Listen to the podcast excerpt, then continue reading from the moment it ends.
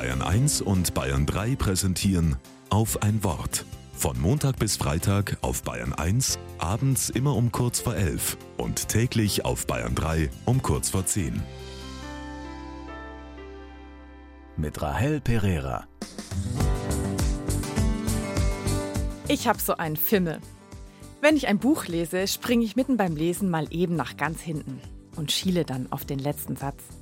Letzte Sätze sind besonders.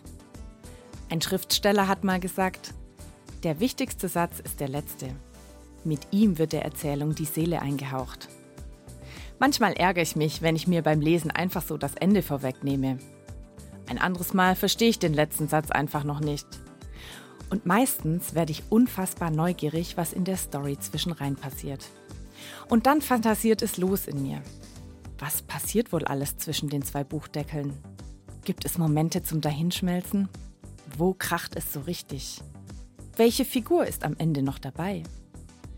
Ich frage mich, welche Gefühle mein Lesen begleiten, was ich dazulerne und wie mich das verändert. Ein letzter Satz im Buch der Bücher lautet, Gott wird abwischen alle Tränen von ihren Augen, und der Tod wird nicht mehr sein, noch Leid, noch Geschrei, noch Schmerz wird mehr sein. Bei diesem Satz hat alles Dunkel in der Welt ein Ende.